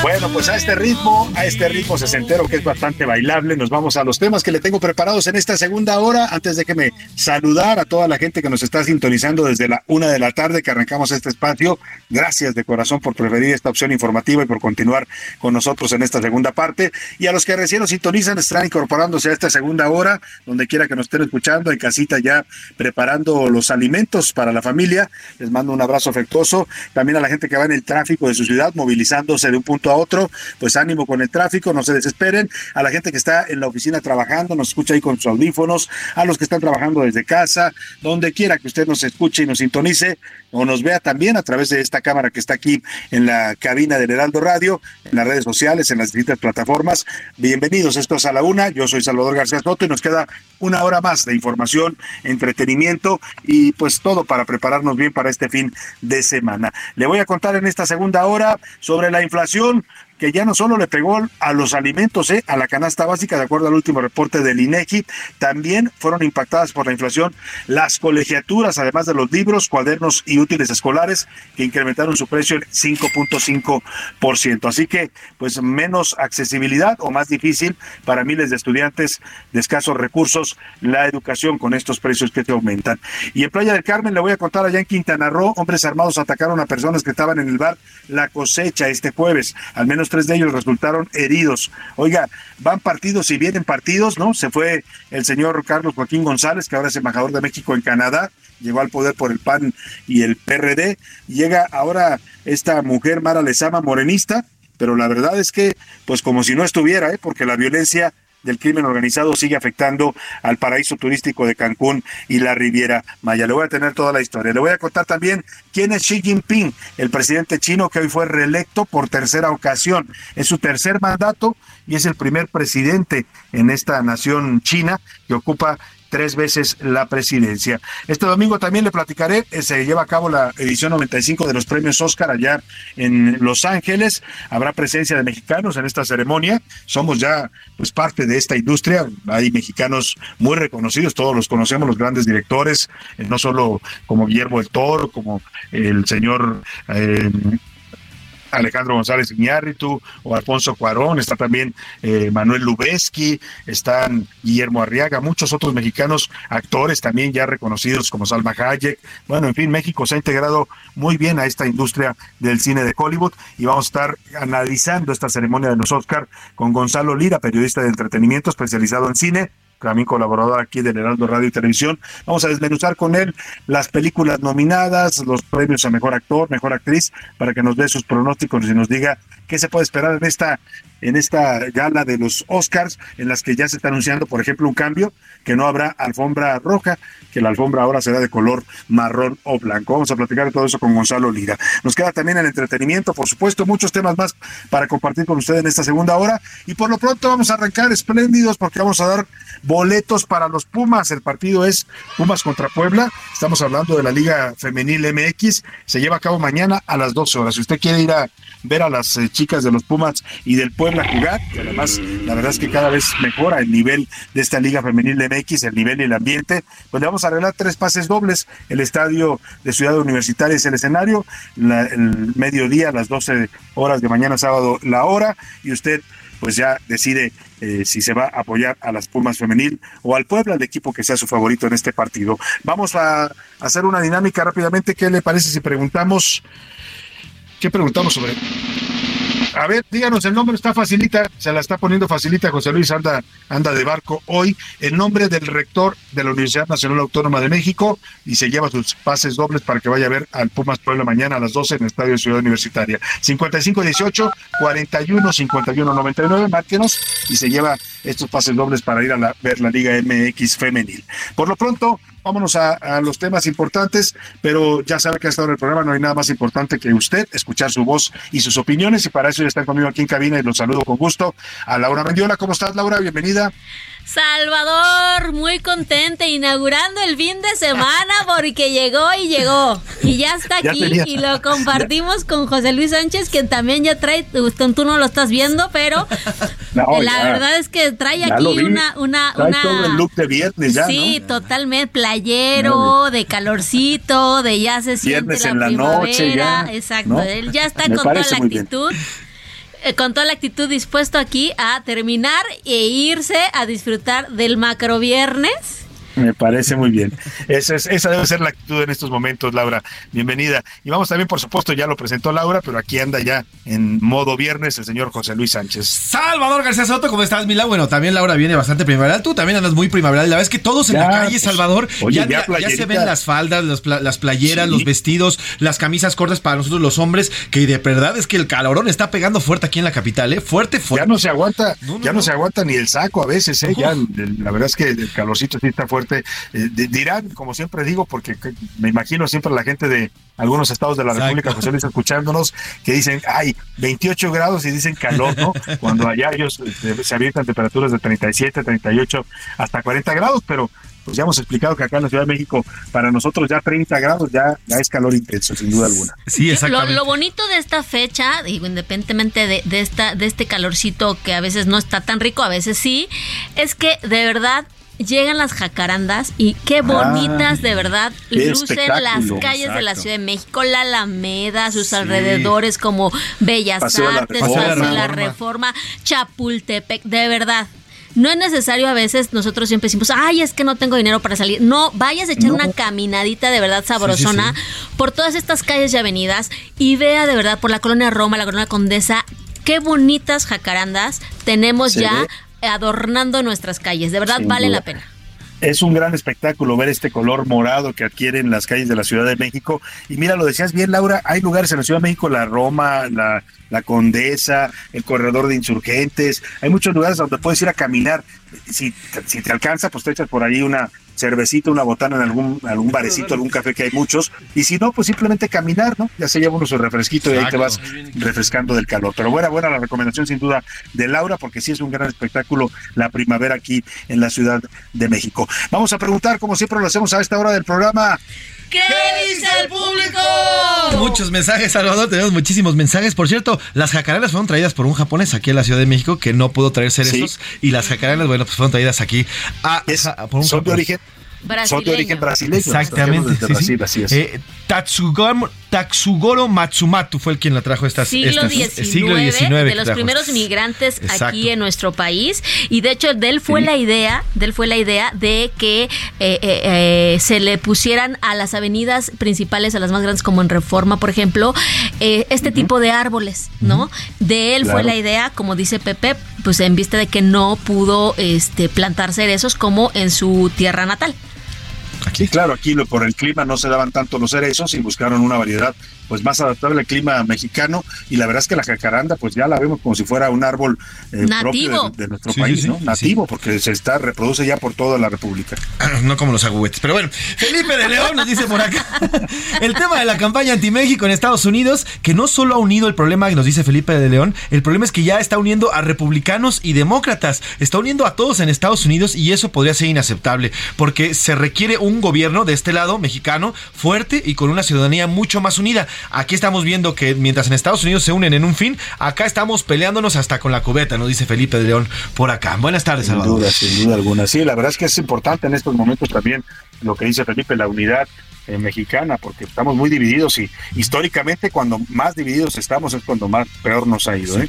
Don Francisco Rodríguez eh, nos escribe desde Mérida, justamente saludos hasta Mérida, y nos dice, es bien sabido que los mexicanos estamos divididos hoy. Y así cualquiera, cualquiera puede entrar e invadirnos. No lo quiero, pero el chiste es estar unidos como mexicanos, dicen por acá también. Sin duda alguna. Eh, nos dice por acá Israel, buenas tardes señor periodista, saludos desde Texcoco. Estados Unidos Saludos, nunca Israel. ayuda a nadie, recordemos la consecuencia del plan Mérida. Si Estados Unidos de verdad quisiera frenar el tráfico de drogas, lo haría desde su trinchera, simplemente deteniendo las drogas en Estados Unidos. Nos dicen por acá, saludos Salvador. Pues sí, ese es la gran, el gran cuestionamiento que siempre se hace, porque ellos se quejan mucho de las drogas que mandan los mexicanos o que mandan los cárteles de la droga, pero pues allá no, no tampoco se ve un combate decidido al consumo de la droga y a la distribución que se mueve en su territorio, ¿no? Sí, exactamente. Nos dice Alberto desde Colima, si México realmente quisiera el que, eh, combatir el narco, debería aceptar la colaboración de Estados Unidos. Ojo, colaboración. Esto no significaría que ningún, esto significaría que ninguno de los eh, FBI, de a quien sea, pudiera entrar a nuestro país. Simplemente una colaboración entre ambos países. Nos dice por acá, saludos Salvador. Y eso es parte de lo que hay de fondo de esto, ¿eh? porque hay que recordar que López Obrador llegó y disminuyó todos los planes de colaboración que había, o sea, sacó a los agentes de la DEA, dijo que no quería que estuvieran aquí, eh, eh, o sea, había planes de colaboración con los gobiernos de Peña Nieto, de Calderón, de, de, de Fox entre la DEA, entre el FBI, entre varias agencias, con la Marina, con la Sedena, pero López Obrador le dio para atrás a todos esos planes y eso es también parte de lo que están reclamando. Vamos a ver qué dice la comunidad tuitera en arroba ese García Soto, Laura. Salvador, precisamente, que nos dicen que, qué piensa nuestro auditorio sobre estas propuestas de impulsar la declaración de terrorismo para los cárteles de la droga en México, con lo que Estados Unidos podría intervenir en territorio mexicano. El 17% nos dice no a la intervención de Estados Unidos. El 73% Salvador dice que sí, que México, sí, México que ayude a Estados Unidos. Y el 10% Yankees go home, regresen a casa. Oye, una gran mayoría, ¿eh? Así una es. gran mayoría dicen que sí, sí hay que aceptar la ayuda de Estados Unidos. No sé si eso significa que ayudar, eh, aceptar la intervención eh, militar, pero bueno, pues ahí está el punto de vista de, de la comunidad en Twitter. Y también tenemos la otra pregunta acerca de los premios Oscar, que se va a poner muy buena nuestra plática al ratito, con un Sí. especialista en estas artes cinematográficas. Es que Gonzalo tanto valora los premios Oscar. El 15% es arte, el 33% que son comerciales y el 52% que premian intereses. Ah, mira, pues la verdad es que sí, eh, mucho se cuestiona esa, ese manejo que hacen de estos premios, ¿no? Porque de pronto premian a la comunidad LGBT, de pronto a la comunidad afroamericana, de pronto eh, a, a lo- a la comunidad blanca de Estados Unidos. O sea, sí tienen un manejo, la verdad que políticamente correcto allá en la Academia de Hollywood. Sí, incluso tienen esa, ya ahorita ha habido una fiebre por premiar a los latinos Ay, en un tema de, de- de ayudar a los latinos también, incluso ponen latinos presentándose, así sí hacen ese tipo de, de actitudes, ¿no? Pero al Sin final alguna. sigue siendo la verdad, es que a todos nos pone pero No, pero pero pues es a- que- a- a- así al, al y qué pasará y, y todos ya estamos Sí, este los que tenemos la oportunidad de ver a ver qué va a pasar en la ceremonia a comentarlo al día siguiente o sea sí es una ceremonia que todavía causa Claro. mucha expectativa entre Sí. los que son y hasta los que no son amantes pues del arte cinematográfico Y, y hay grupos que hacen hasta quinielas, ahora se reúnen, hacen quinielas a ver a quién quién atina más y la verdad que también pues es es un espectáculo es lo- los estadounidenses saben hacer eso muy bien lo hacen en el Super Bowl lo hacen con los Oscars hacen toda una gala no en donde es importante ver los vestidos las tendencias las modas que presentan hombres y mujeres en la en la en esta ceremonia la verdad es que pues sí es un gran espectáculo como bien lo dice Laura Mendiola Oye, Salvador, José Luis, perdóname, rapidísimo, más mensajes. Nos acaba de llegar un mensaje del señor José García Marmolejo. Nos manda la foto de un pastel y dice: Oigan, estoy llevándoles un pastel, ya está en recepción, pueden subir por él. Ya lo tenemos, te mandaron un pastelito por tu qué cumpleaños. delicioso, Salvador, se ve eso. Aquí es está. nuestro radio escucha de la escucha. comarca lagunera qué detalle de verdad Te Sí, lo José agradezco mucho. García. Marmolejo te mandan un saludo, un abrazo y un pastelito, Salvador, ya está aquí. Y este, pues ya, ya, le llegó, estamos ya echando. está aquí. Pues aquí nosotros haciendo Pues hambre nos lo lo que tú llegas, chava. Ni modo, le- nos lo comeremos. Oye, pues la verdad es que José eh, nos ha traído José García pan Marmolejo. delicioso, José García de allá de la Laguna. Le mandamos un abrazo afectuoso y gracias, José, por el detalle. De verdad, se lo apreciamos y se lo Y agradecemos. se ve buenísimo. También nos dicen por acá, Salvador, para quienes vivimos en estados, yo soy de Tamaulipas, en los que el, el- el gobierno ha fallado en todos los aspectos en contra del crimen organizado, no nos caería mal, por lo menos, ver a SEALs o alguno que otro de la DEA deteniendo, ellos sí, a los narcotraficantes. Solo, solo para quienes vivimos esta situación de violencia, entendemos qué es lo que pasa. Nos dice por acá. Este, en un quizás, comentario. Fíjate, lo dice bien nuestro escucha de Tamaulipas, quizás, no sé, digo, yo no, habrá quien diga, no, es que la soberanía, pero yo creo que tal vez en algunos estados donde de plano no ha podido el gobierno de México, es el caso de Zacatecas, de Tamaulipas, Guerrero. de Guerrero, de, de Jalisco, de Michoacán, yo creo que hay estados de la República que bien se podría hacer un esquema de colaboración, bien, bien eh, ordenado, bien acordado para respetar la soberanía de cada país, pero de plano sí, hay cosas en las que el gobierno mexicano no puede. Los desaparecidos, por ejemplo, José Luis, ¿cuánto te, te gusta que hubiera durado el FBI para identificar plenamente a los 100 mil desaparecidos en México? Por lo menos tienen, a ver, por lo menos el. Yo había hecho unos seis meses, lo habían aventado todo con todo lo. Incinire e Innsbruck, ya ves que mandan los, los restos a Innsbruck. No, ellos tienen toda la capacidad científica para realizar este tipo de exámenes y hacerlos y especialistas, Es- además. Es un tema delicado, pero la verdad es que pues lo que está de por medio, además de la soberanía del país que hay que cuidar y hay que defender, está también el tema pues de la seguridad y la integridad de los mexicanos que pues dicen, oye, si mi gobierno no me garantiza eso, pues necesito otras opciones, pero bueno, ahí vamos a dejar el tema. Eh, José Luis Sánchez, eh, en un momento más eh, me das más mensajes, voy a hacer contacto vía telefónica con el secretario de gobierno de la Ciudad de México, Martí Batres, nos ha pedido derecho de réplica, por lo que ayer afirmó en este espacio la senadora del PAN, Kenia López Rabadán, sobre la agresión que sufrieron algunas mujeres en la marcha del 8M el pasado martes. ¿Cómo está, secretario? Qué gusto saludarlo. Buenas tardes. ¿Cómo estás, Salvador? Muy buenas tardes. Eh, un gusto saludarlo. Nos decían que, que quería usted hacer una réplica a lo, a lo afirmado por Kenia López ayer sobre este gas que aventaron a las mujeres en algún momento de la. Mira, simplemente señalar que la información que tenemos nosotros de parte de la Secretaría de Seguridad Ciudadana es que ellos no manejan ningún tipo de gas. Lo que nos han dicho los compañeros y compañeras de la Secretaría de Seguridad Ciudadana es que no tienen ni gas pimienta ni gas lacrimógeno. Lo que utilizan son extintores en caso de que haya fuego en una movilización. Esto por la experiencia de hace varios años cuando hubo personas que resultaron con quemaduras porque se lanzaron bombas Molotov por parte de algunos integrantes de, estos de los llamados bloques negros y entonces ellos tienen tienen este pues previsto el gas el el, el extintor el, el polvo eh, que no lleva gas, es un, es un polvo que tiene el extintor para apagar cualquier tipo de fuego y había varias personas con eh, sopletes eh, el otro día durante la movilización. Cabe señalar que la inmensa mayoría de las personas que se manifestaron lo hicieron de manera pacífica. Sí, sin duda. Había algunos grupos pequeños que estaban tratando de, de derribar las vallas que cubrían la catedral y el Palacio Nacional, lo cual es una cosa muy extraña, muy absurda, porque ¿para qué querían derribar esas vallas, no? Y eh, sin embargo, bueno, pues ahí junto a estas vallas se presentaron personas que llevaban sopletes, que trataron de prender fuego en la base de, de las láminas que conformaban estas vallas de metal. Y ahí, pues, cuando, cuando las, los elementos de la Secretaría de Seguridad Ciudadana, pues, activaron los extintores. Pero, insisto en una cosa, Salvador, lo que nos informa la Secretaría de Seguridad Ciudadana es que no manejan eh, ningún tipo de gas, sino solamente extintores que tienen un polvo que apaga el fuego. Esa es la información con la que contamos al respecto y es la que yo este, es la que comparto, pues es la, es la información. Para mayor detalle, para mayor detalle, mayor conocimiento sobre esto, pues eh, se pueden dirigir eh, quien tenga alguna inquietud a la propia Secretaría de Seguridad Ciudadana. Claro. Secretario, aprovechando que lo tenemos en la línea, sabemos que va a una reunión, pero rápidamente le pregunto también después, al final de la, de la marcha, ya cuando empezaba a oscurecer, hay una acusación, un señalamiento de que se apagan totalmente las luces del Zócalo. ¿Eso fue eh, una disposición del gobierno de la ciudad y a qué obedeció?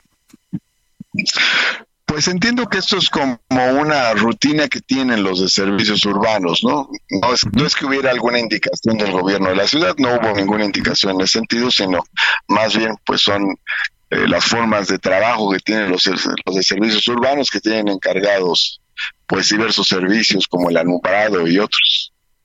Claro. Secretario, finalmente, pues un tema que está en estos momentos comentándose en la opinión pública capitalina, el tema del agüehuete, ya anunciaron que lo van a, sustituir, que se va a llevar este que no, desafortunadamente no pudo eh, adaptarse a las condiciones. ¿Qué fue lo que pasó finalmente, secretario? ¿Cuál es el, el reporte que usted tiene sobre esta situación? Vamos a esperar la información que nos dé la Secretaría de Medio Ambiente al respecto y las razones eh, por las cuales eh, no, no pudo eh, fructificar el, el ahuehuete. Vamos a ver qué, qué razones hay, a ver si, si no hubo algún, algún hecho artificial al respecto, pero pues ya informará la Secretaría de Medio Ambiente sobre esto. Ahora yo aprovecho este momento que estamos, estoy aquí contigo para comentarte tres cosas sobre la movilización del otro día. Primero, una, fue una movilización muy concurrida con miles de mujeres con demandas justas contra la violencia y por la igualdad y, y, y por el ejercicio de sus derechos. Segunda cuestión, que se manifestaron libremente, con plena libertad por las calles donde pidieron manifestarse, llegaron al zócalo como lo solicitaron, es decir, hubo una manifestación completamente libre y el gobierno cumplió con otorgar las garantías necesarias para proteger a las manifestantes y dar todas las facilidades para las movilizaciones, que fueron varias, aunque concurrieron en el Zócalo. y en tercer lugar, otro hecho importante también eh, que hay que resaltar es el, el contenido de las de la movilización. Aquí eh, hay, eh, digamos, una coincidencia con con estas acciones porque el gobierno de la Ciudad de México, pues nada más para enumerar unas cosas rápidamente, ha llevado a cabo la creación del primer banco de ADN de agresores sexuales, el primer registro de agresores sexuales que era público, pero un juez ordenó que no fuera público. También, por otra parte, los senderos seguros, se han construido como 300 senderos seguros con iluminación, cámaras destinados a las mujeres precisamente la transformación de la fiscalía para tener una fiscalía dedicada a la atención de delitos contra las mujeres, delitos de género. Asimismo, la transformación del Instituto de Mujeres en la Secretaría de Mujeres, la aprobación de la ley Olimpia, de la ley Ingrid, para combatir la violencia digital, entre otras acciones que se han realizado por el gobierno de la Ciudad de México, precisamente en esta lucha contra la violencia de las mujeres y por la eh, plena igualdad de derechos entre mujeres y hombres. Interesante, secretario. Nada más le pregunto porque me quedan 10 segundos. Esto que decía de un hecho artificial en el caso de la juguete, ¿se está investigando algún tipo de sabotaje externo? No, bueno, ya la Secretaría de Medio Ambiente informará al respecto. Solo digo que en todo caso la Secretaría de Medio Ambiente informará. Dará su informe. Muy bien. Martí Batres, secretario de Gobierno, le agradezco mucho. Gracias. Buena tarde. Heraldo Radio, la H se lee, se comparte, se ve y ahora también se escucha.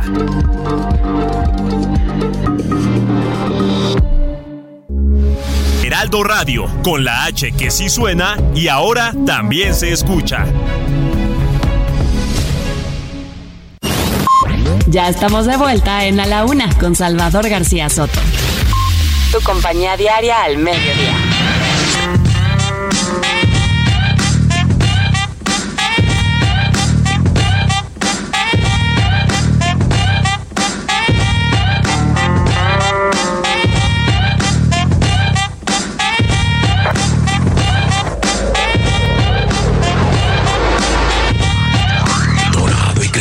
Maduro en mi tierra, listo para volar mientras mi gente espera.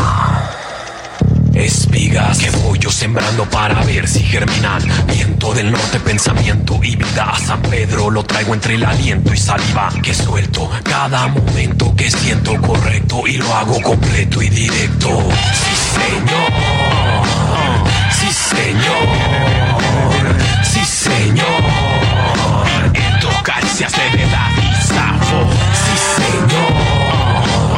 Sí, señor. Sí, señor. Eco, sonrisa, realidad y dolor. Dos de la tarde con 31 minutos. Estamos regresando a ritmo de rap mexicano, rap de los años 90 y esta canción se llama Sí Señor. Es tema de una gran película mexicana. Muchos la consideran una película incluso clave en el desarrollo del nuevo cine mexicano, esta tendencia, bueno, pues es nada más y nada menos que Alejandro González Iñárritu.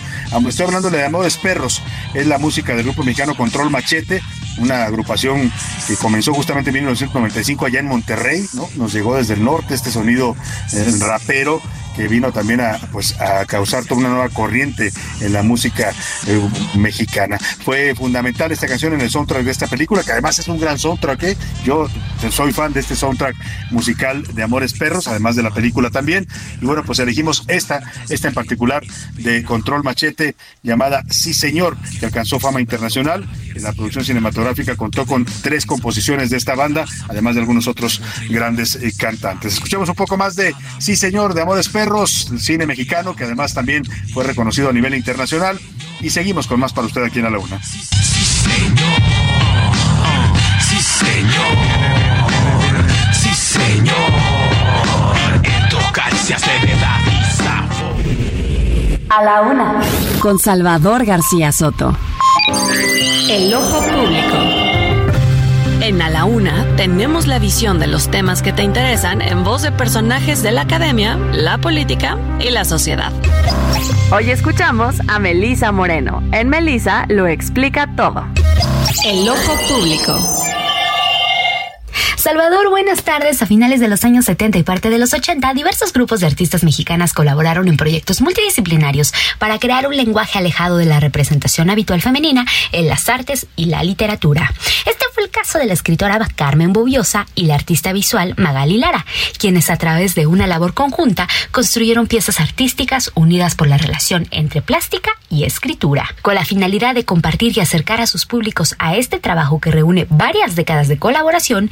El Museo Nacional de Arte Munal presenta la exposición Bajo la misma falda Carmen Bobiosa Magali Lara Colaboraciones, integrado por 41 piezas entre libros de artista, dibujos, grabados y reproducciones que datan de los años 70 y 80, en diálogo con seis obras pictóricas del museo de artistas como Juan Cordero, José María Velasco, Julio Ruelas y Fermín Revueltas, y tres provenientes de otras colecciones particulares, la muestra explora bajo qué faldas crecieron las rupturas femeninas de su emblemática generación. En voz de las co-curadoras Ser y Querer Ser Mujeres, fue el centro y plataforma de sus proyectos, buscando así, por medio del arte, expandir el continente femenino, que en aquella década se veía confrontado en un ambiente dominado por hombres. En nuestra generación, dicen, la falda fue un termómetro llevándola larga en ocasiones solemnes, liberándola y rehaciéndola, transitamos hacia la minifalda que representa otra manera de ser, desvelando el poder femenino. El programa académico que acompaña esta exposición ha convocado importantes voces femeninas para hablar de la obra de ambas cocuradoras mexicanas, así como de la figura de la falda como símbolo de liberación y cambio. Algunas de las ponentes han sido Roselyn Rodríguez, Natalia de la Rosa Yacusis, Pilar García, Madeleine Murphy Turner, María Teresa Priego, Luz Elena Gutiérrez, Rose Corral y Carmen Gaitán. Tendremos la oportunidad de ver bajo la misma falda Carmen Boullosa Magali Lara colaboraciones hasta este 26 de marzo en el Munal. Salvador, esto ha sido todo por hoy, pero nos escuchamos la siguiente semana. Yo soy Melisa Moreno y me encuentran en arroba melisototota. A la una, con Salvador García Soto. Dos de la tarde, 35 minutos. Excelente recomendación. Como siempre, todos los viernes, Melissa Moreno nos trae grandes recomendaciones y análisis sobre la vida cultural del país. Y en esta ocasión, una gran exposición, tal y como la describe, se antoja ver esta exposición de Carmen Boullosa y Magali Lara bajo la misma falda. Está en el Museo Nacional, el Munal, que está ahí enfrente del Palacio de Minería, por si usted quiere darse una vuelta este fin de semana. Oiga, y vamos a hablar de China, porque el presidente de China, bueno, China tiene esta característica característica de ser pues una dictadura abierta al capitalismo, un país que ha crecido y que hoy es la, algunos lo consideran ya la principal potencia mundial, yo creo que está peleando todavía con los Estados Unidos esta, esta, eh, este lugar ¿no? de, pre- de preponderancia en el mundo económico, eh, pero sin duda es una gran potencia eh, y, la verdad es que su esquema, pues a muchos no les gusta porque es una, es- sigue siendo una dictadura controlada por una autocracia, el Partido Comunista, pero pues eh, económicamente hoy son el país más desarrollado del planeta y tienen los índices de crecimiento más impresionantes, además de la tecnología, ya no hablemos por supuesto del poderío militar y nuclear. Le cuento todo esto porque el actual presidente de China, que lleva ya dos periodos consecutivos en el cargo, Xi Jinping, acaba de obtener un tercer mandato. Oiga, algunos aquí, por ahí por los rumbos del Zócalo, soñarían con esto, ¿eh? Soñarían con quedarse casi eternamente en el poder. Xi Jinping lo está haciendo, va por el tercer mandato, comenzó su prim- el primero en 2013, cumple ya 10, 10 años en el poder y va por otros cinco más. Terminará en el 2028 su tercer mandato, lo acaban de reelegir eh, a los 74 años de edad y si quiere, y si así lo decide los diputados del Partido Comunista, le pueden dar otro mandato más. No hay límite de reelecciones en China, insisto, sería el sueño guajiro de algunos otros presidentes, no voy a decir nombres. Vamos con Laura Mendiola que nos cuenta de esta tercera reelección de Xi Jinping.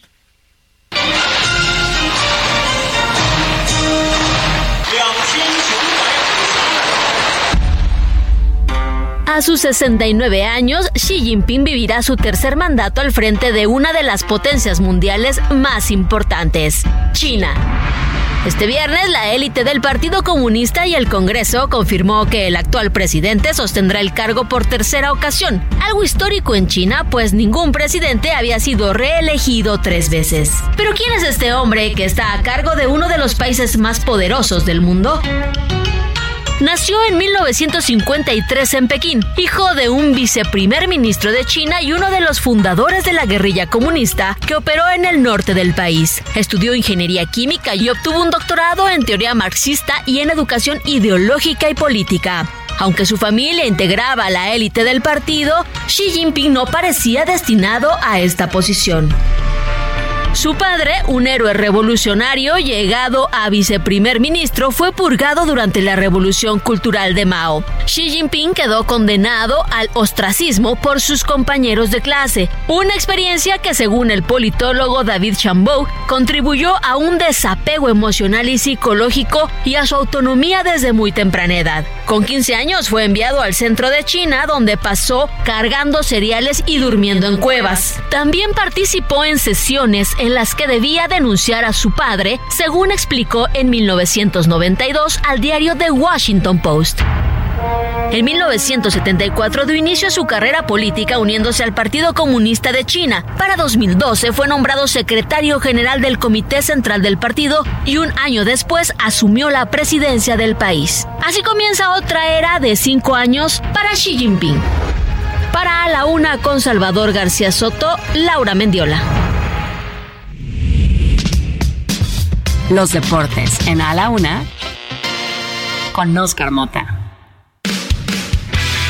Y vámonos rápidamente a repasar el fin de semana deportivo. Ya anda por aquí el señor Oscar Mota. ¿Cómo estás, Oscar? Querido Salvador García Soto, amigas y amigos, hoy un gran día para ganar. Felicitar, por supuesto, a ti, a la producción, porque me hicieron recordar los momentos cuando mi mamá me castigaba por estar escuchando Control Machete. Así que, por favor, pónganme más. ¿Cuántos años esas. tenías, Oscar? Como, como Amores 12, Perros? 12, 13 años estaba en primero, segundo de secundaria. Híjole. Sí, entonces híjole. andar escuchando Control Machete, Molotov, todo eso. Que, que fueron toda una revolución musical en esa época las bandas de Monterrey, de la Ciudad de México, de Guadalajara.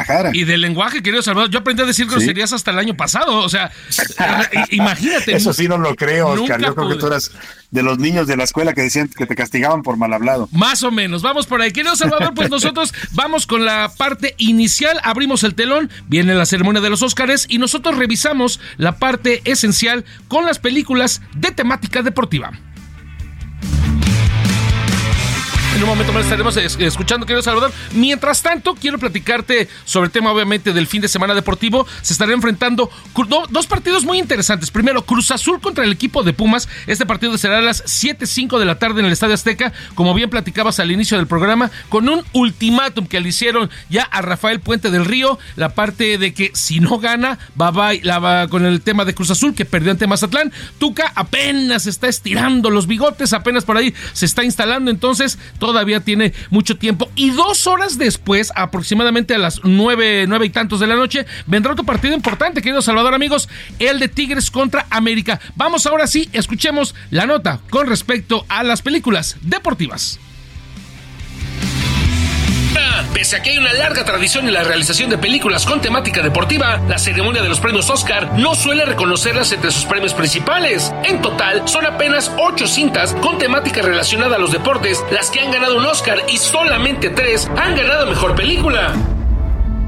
El primer filme deportivo reconocido fue The Champ, sobre un boxeador alcohólico. En 1931 ganó los Oscars a Mejor Actor y Mejor Historia. En 1961, The Hustler, acerca de un jugador de billar, ganó Mejor Fotografía y Mejor Dirección Artística. Breaking Away, sobre unos amigos y el ciclismo, obtuvo Mejor Guión al año siguiente.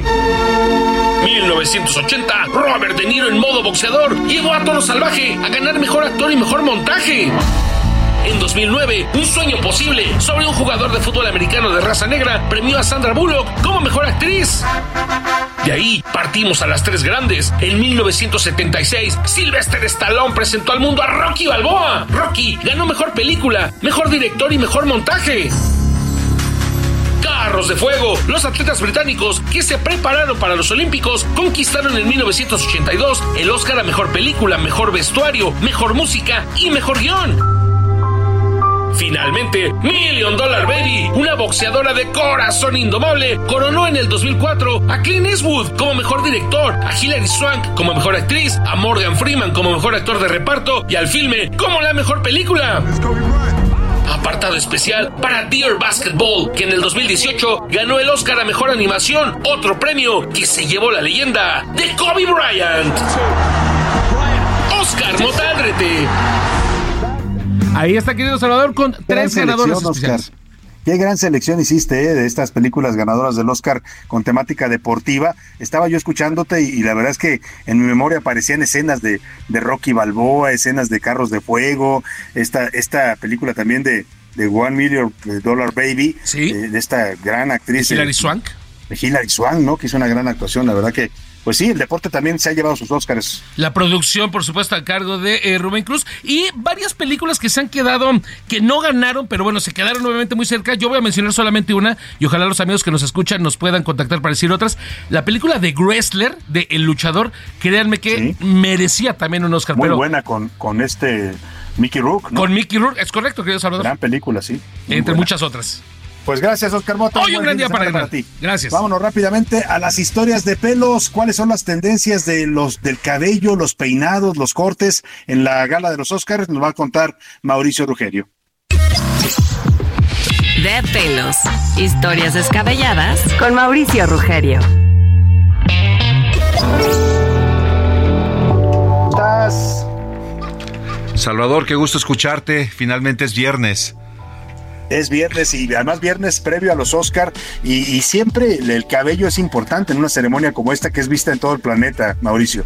Sí, fíjate que hablar de cine eh, es parte del arte y por supuesto una manera de expresar a través de los actores la imagen, eh, lo que viene como propuesta para este año. Y bueno, compartirles las tendencias. Las tendencias en cabello viene esto que se llama mulet, viene esto que se llama shaggy y ahí viene algo nuevo que se llama long midi para las mujeres. ¿Qué es el long ver, midi, Salvador? Explícanos exactamente. No, no hay como tal una expresión de una longitud. Lo vemos eh, en una de las eh, actrices, en este caso Michelle Williams, eh, de la película Los Faberman, que trae un bob de los años 60 y aquí viene lo delicado porque viene un fleco a mitad de la frente. Entonces se vuelve un, un estilo bastante... eh, pues de esta tendencia para el verano sobre todo porque libras el cuello, el cabello se ve con mucho movimiento, se ve ligero, pero también tenemos a otra actriz que en este caso es eh, Kate Blanchett de la película Tar, donde ella protagonista, protagoniza a una directora de, de- de- de música. Y, que su imagen en el cabello también trae el long midi, pero este viene más o menos al nivel de los hombros, que es una cabellera con un color neutro, el cabello tiene algunas ondas y hace que eh, la imagen sea muy muy práctica, muy fácil de usar y que no lleva grande estilizado para, para el día a día, sobre todo para todos nuestros radioescuchas. Claro. Si tú tuvieras que hablar de películas icónicas que hayan marcado tendencia en, en- en- en el corte de cabello, en los looks que presentaban los actores, los personajes, ¿cuál te vendría a la memoria? No, pues por ejemplo, hablar de Mónica Bellucci en la, en la película de Malena, que por cierto ganó Uf. un Oscar y que fue muy criticada porque solo, solo caminaba. Ella tenía un- una cabellera eh, precisamente mediana, con algunas ondas que lo hacía ver muy sexy a la mujer, con un cambio que en la misma película, en la producción, le cambian su cabello de castaño a cobrizo y, y con los labios color carmesí, bueno, se vuelve en un personaje icónico en, en- en- en- en esa obra. Y una más, ¿qué decir del padrino, no? Con, con Ah, la, ima- claro. la imagen de, de Al Pacino. Él, él es un corte muy desvanecido de los lados, de la nuca, y la parte de arriba much- mucho más larga que para los años donde la película tiene como referencia, pues era el cabello engomado hacia atrás, pero que Claro. finalmente fue todo un precedente. Y de ahí pues hay, hay, hay muchas imágenes, por ejemplo, recordar a esta actriz que se rapó en, en plena película, ¿no? Que, Sí. que- que pasa la máquina y se quita todo el cabello. Y, y- y el cabello finalmente se vuelve un, un referente dentro, de la, dentro del el cine. Eh, Hablar de Tom Cruise, por ejemplo, con, con este remaster de, de Top Gun, Top Gun, donde si tú ves su imagen, es, es casi el mismo corte de cabello, Salvador. El que traía en los ochentas. Exactamente, que es muy corto de los lados, muy corto de atrás. Y también otro personaje que está nominado en, en el Oscar es este que representa a Austin Butler en la película de Elvis. Él, Sí, tiene, claro. él tiene como referencia un corte de cabello que está inspirado precisamente en los años 70, que es muy corto de los lados, es el copete. Y mulet es lo que hace como referencia en este corte, que es muy, muy cortito a los lados, un poco como Justin Bieber en algún momento, y que también viene la coloración. Él, él trae al- algunos highlights, lo que, lo que hace que su, su imagen rompa y cambie. Así es que también para nosotros los caballeros hay tendencia en los Oscars. Es lo que te iba a decir, hay tendencia también y esta, este tema de teñir el cabello de los hombres también ya es un, toda una tendencia, ¿no? Las luces, el- los tintes, ya muchos, muchos jóvenes también los utilizan. Es, es algo que, que yo sí les invito a que lo hagan, sobre todo que, que genera un- una especie de maquillaje en el cabello y que se vuelve una tendencia muy divertida. No sin llegar a los tonos rubios o amarillos o colores Claro. estridentes como eran los verdes, azul o rosa, pero sí algo en un tono beige, en un tono cobrizo, hace un efecto muy lindo y hace que, que- que el rostro de, de nosotros los caballeros pues también luzca y que vale la pena hacerlo. Pues ahí están las tendencias en el cabello, que como bien dices tú, es parte de la imagen, sin duda, en un arte como es el cine. Estaremos viendo la, la alfombra, que ahora ya nos dicen que no va a ser roja, Mauricio, sino marrón o, no, dijeron por ahí café o, color marfil. Champán, Champán o blanca, sí. Ya, ya veremos en todo caso cómo llegan peinadas y los cortes que Y los maquillajes actrices y el, los y el maquillajes, outfit en supuesto. general. Pues estaremos comentando contigo si te parece la Con próxima todo semana gusto, Salvador. temas. Un placer. Te mando un abrazo, querido Mauricio. Igualmente ya para sabe usted ti. que puede seguir a Mauricio en sus redes sociales, puede visitarlo también en su salón ahí en la Colonia del Valle. Las redes sociales para que te sigan y te busquen, Mauricio. Rugerio en, en, eh, Instagram. Estamos como staff, equipo de trabajo en inglés, M Lounge en Instagram. Y en Facebook estamos como staff M. Muy bien, un abrazo, querido Mauricio. Igual Rugerio. para ti. Muchas gracias. Gracias. Y vamos a ligarnos con el tema de los Óscares, que es tema indudable este fin de semana, con un gran especialista. Él es periodista especializado en cine, es conductor aquí en distintos espacios del Heraldo Radio y el Heraldo Televisión. Gonzalo Lira, ¿cómo estás, querido Gonzalo? Qué gusto escucharte. Muy bien, muy contento de saludarte. Pues oye, Ya se nos es, está- el, es el fin de semana, ¿sí? Es el fin de semana previo. Y a ver, cuéntanos, ¿cuáles son tus favoritas? Alguien como tú que, que sigue el cine, que lo analiza, que lo desmenuza con tanta pasión, cuéntanos el, por dónde van a Vamos a venir. hacerlo estos- más práctico, ¿te parece? Sí, Vamos a a, hacerlo más práctico, porque si te digo lo que me gusta, entonces nadie va a ganar en sus quinielas, la verdad. claro, claro. Entonces, eh, vamos a evitarnos los disgustos y nos vamos a pasar directo a hablar de cuáles serían para mí las que estoy casi seguro de que se van a alzar con los premios. Entonces, eh, ya lo habíamos, ya lo hemos platicado muchas veces, eh, todo lo que gira en torno a la entrega del Oscar, los temas políticos, los temas económicos, todo lo que se debe tomar en consideración. Y no sé si recuerdas cuando hablamos de, Parásitos, por ejemplo, que, que, se perfilaba para ganar una película coreana, algo que nunca había ocurrido, pues algo muy similar está pasando este año. Eh, yo siempre he dicho que eh, gana la película que represente a la comunidad que más recientemente está pagando impuestos y está votando en Estados Unidos.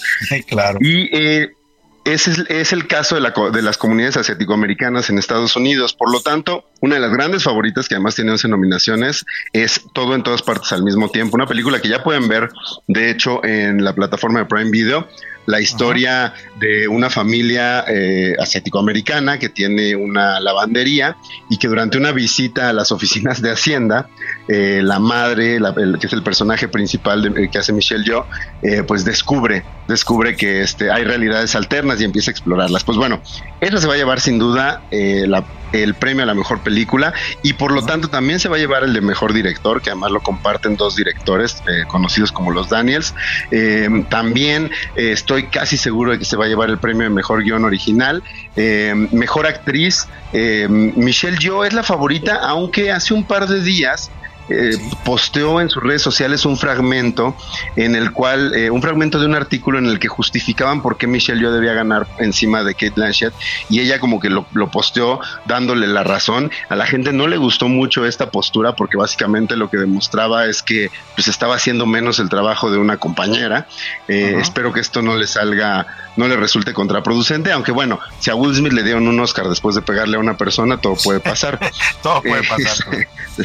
la verdad. Entonces, todo en todas partes al mismo tiempo yo creo que se lleva ese, seguro también se lleva el de mejor actor de reparto, eh, Kijoy Kwan, que además es una de estas historias que le gusta a la academia, un, un joven actor, si son fans de las películas de Indiana Jones, recordarán al niñito eh, asiático que salía con Indiana Jones, eh, bueno, él después de 38 años regresa al cine y está nominado al Oscar, se los ha ganado todos los premios y pues será un momento emotivo de esos que les gustan y que sirven mucho para levantar los ratings, ¿no? Él llorando, dándole gracias a Hollywood por volverle a dar la oportunidad. Eh, otra película que viene fuerte eh, y, y, que quizá no mucha gente ha visto, aunque está en Netflix, es Sin Novedad en el Frente, la historia de un soldado alemán durante la Primera Guerra Mundial, que pues básicamente lo que hace esta película es eh, demostrarnos los horrores de la guerra y, pues ha, agarrado mucha fuerza conforme se acerca la premiación, eh, sobre todo por, por el tema de lo que está ocurriendo entre Ucrania y Rusia. También ya se anunció que, por ejemplo, no le van a dar micrófono ni, ni cámara al señor Zelensky en la entrega de los Oscar, por lo tanto creo que es una postura interesante antibélica y eso puede hacer que suban las probabilidades de que esta película alemana se lleve eh, la estatuilla de mejor película extranjera. Seguramente se llevará eh, estatuillas en, en, la categoría de mejor fotografía y eh, algunos otros aspectos técnicos como el sonido. La edición uh -huh. se la va a llevar también todo en todas partes al mismo tiempo. Y creo que la única, eh, las únicas Novedad. dos categorías que son un misterio Ajá. son la de mejor actor, porque podría ser Brendan Fraser, que sería muy merecido por La Ballena. Sin embargo, sí. a la academia le encanta eh, estas películas de eh, la historia de vida, las biopics de gente famosa, y Austin Butler suena mucho por su trabajo como Elvis. Elvis. Y Ajá. Exactamente. Y en la categoría de mejor actriz de reparto, Angela Bassett es una de las favoritas. Además, eh, pues al ser una actriz eh, afroamericana, tendrían ahí su cuota también eh, sí. de diversidad junto con Michelle Yeoh. Pero eh, tiene, pues la tiene un poquito difícil porque Jamie Lee Curtis también se ha llevado varios premios y forma parte del elenco de todo en, to en todas partes al mismo tiempo que como lo decía es la que será la más premiada. Entonces, esa es la, esas son las únicas dos categorías en las que no me atrevo a hacer una predicción. No, y pues bueno, la que es segurísimo que vamos a celebrar es la de Pinocho de Guillermo Pinocho. Yo creo que es más que merecido y lo vamos a disfrutar mucho. En el caso de Cuarón, con su corto y, y los mexicanos que están en, en, Wakanda, ¿no ves ahí posibilidades de, de premios? Yo, yo no veo muchas posibilidades. Digo, el corto es, es muy lindo, pero, pero lo veo, lo veo un poco complicado, eh, sinceramente. Digo, Cuarón seguramente le faltan Óscares porque todavía tiene filmografía, filmografía por sí, delante. Sí, lo volveremos a ver dando lata por ahí. Y pues el Oscar Muchas gracias, Gonzalo Lira. Te agradezco como siempre tu análisis. Ahí están los pronósticos. Y nosotros, pues, a ver los Óscares el fin de semana y aquí los comentaremos el lunes con expertos como Gonzalo Lira. Que pase un buen fin de semana.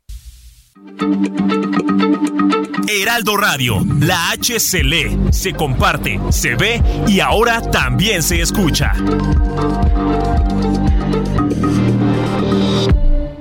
En Soriana, filete de mojarra de granja a solo 89.90 el kilo. Soriana, la de todos los mexicanos. A marzo 13, aplican restricciones.